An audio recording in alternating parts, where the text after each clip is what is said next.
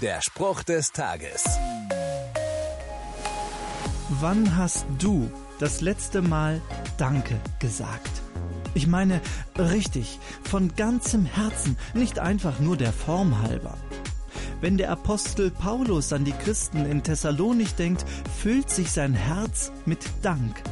Man hat Paulus vieles Mutmachende über die Christen dort berichtet, zum Beispiel die liebevolle Art, mit der sie einander begegnen.